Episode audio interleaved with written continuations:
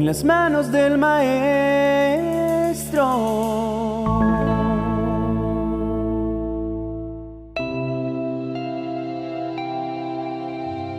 Cuando sucede un evento como el que golpea a la humanidad en estos momentos, es natural que la inquietud se constituya en la primera consecuencia.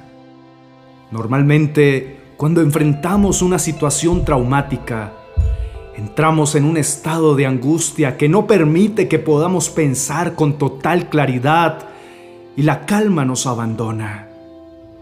Pero Dios nos hace una invitación preciosa que por muchas generaciones y en muchos relatos de las escrituras permitió que las personas afectadas no solo hallaran la paz que tanto anhelaban, sino también pudieran salir victoriosos de sus difíciles circunstancias.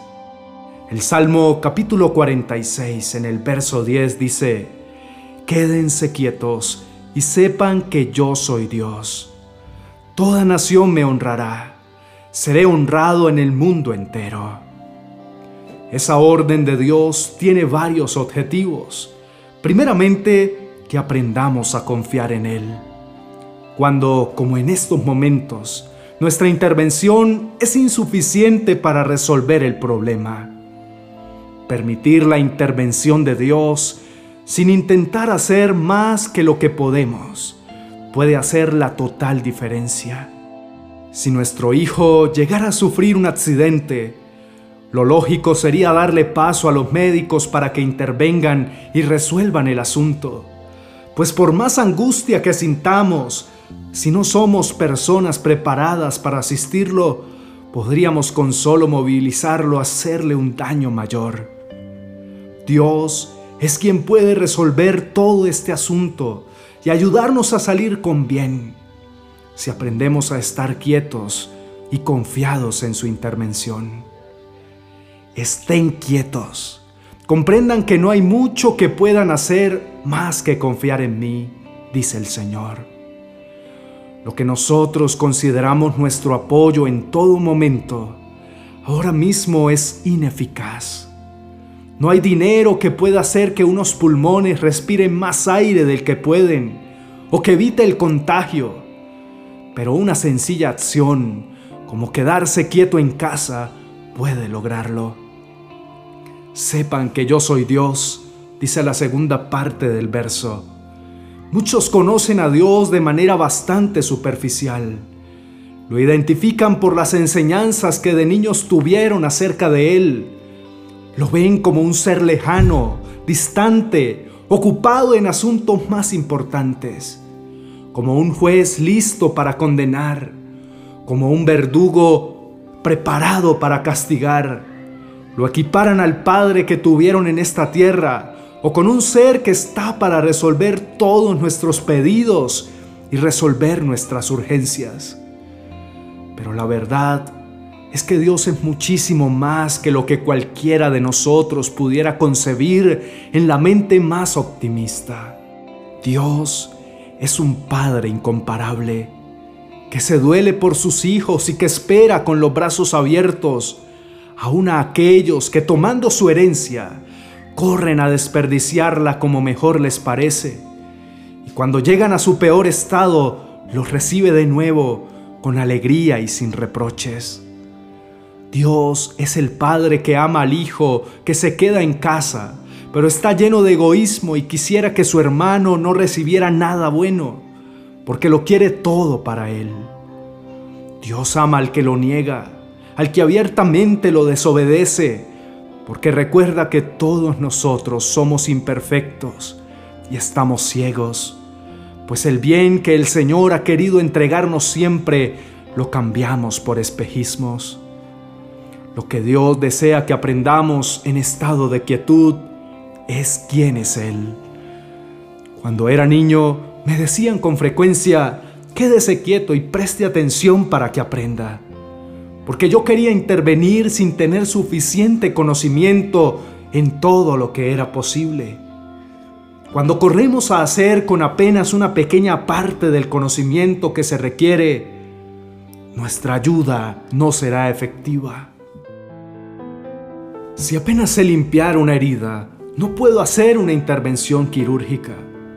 Si apenas tengo una media idea de quién es Dios, mi fe jamás será suficiente para confiar en su providencia en momentos críticos, pues mi fe depende de la opinión que tengo de Dios y mi opinión procede del conocimiento que tengo acerca de Él. Conocer a Dios es tomar tiempo para escucharle, pero mientras esté inquieto y angustiado, mientras mi corazón se debata entre la ansiedad de lo que será mi futuro, no podré entender ni siquiera lo que me dice. Toda nación me honrará, seré honrado en el mundo entero. Dice el Señor que será la consecuencia de haber permanecido quietos para conocerle, para ver su actuación a favor nuestro. Toda nación, todos los habitantes de la tierra, sabremos quién es Dios, en tanto permitamos que su amor nos proteja y su poder nos sustente. Aquellos que pusieron su confianza en cualquier otra creencia diferente de nuestro Dios, sabrá cómo sucedió en tiempos antiguos que nuestro Creador es el único Dios sobre el multiverso.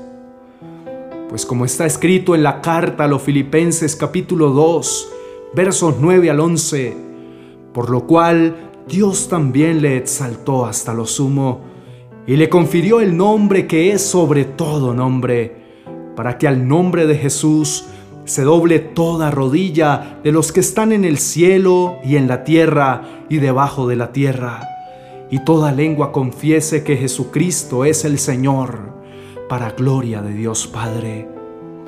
Toda la tierra honrará el nombre de Jesucristo, y todos sabremos que es el Dios verdadero, porque ciertamente es el único que puede librarnos en momentos como este.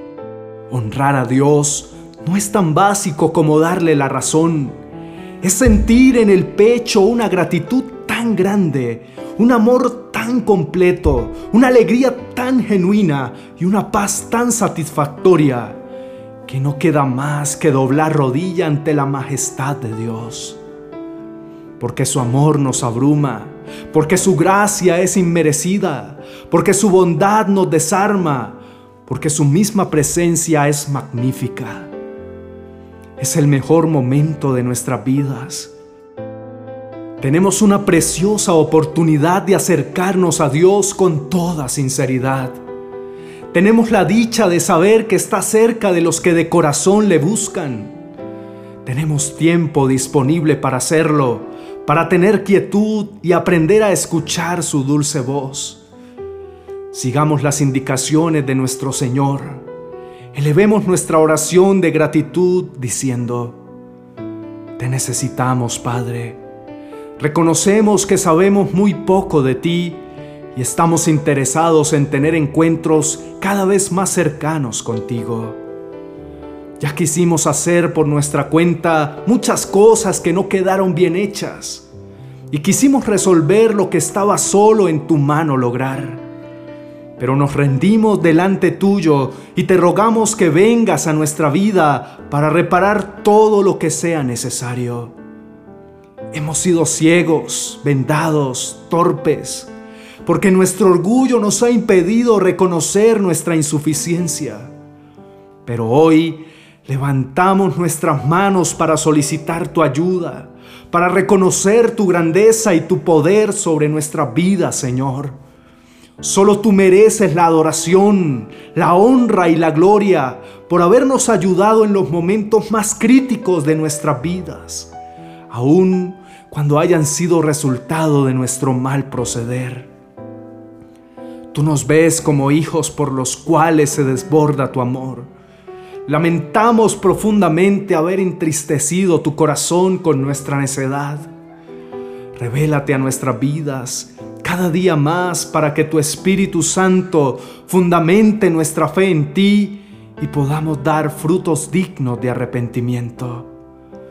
Tú eres nuestra mayor riqueza, nuestro incalculable tesoro. Tú eres la fuente de la que brota el agua que sacia nuestra sed. Tú eres el pan que nos da vida. Tú eres la vid que nos comunica vitalidad y nos mantiene productivos, Señor. Llénanos de ti, límpianos de nuestra maldad, restauranos, fortalécenos. Ayúdanos a ser las personas que debimos ser de acuerdo a tu deseo. Que tu paz que sobrepasa todo entendimiento nos guarde, así el mundo se conmueva y los montes se estremezcan. Queremos ser la generación más llena de ti que haya existido. Queremos alegrarte, Señor. Necesitamos estar llenos de tu espíritu para poder ayudar efectivamente a quienes lo necesitan. Dios nuestro, hacemos nuestro compromiso de permanecer quietos y permitir tu intervención en nuestras familias, en nuestras vidas, en nuestro pueblo, en nuestra nación, en nuestra tierra, Señor. Te alabamos, te bendecimos, te declaramos Señor y Rey de nuestras vidas. En Jesucristo, nombre sobre todo nombre. Amén y amén.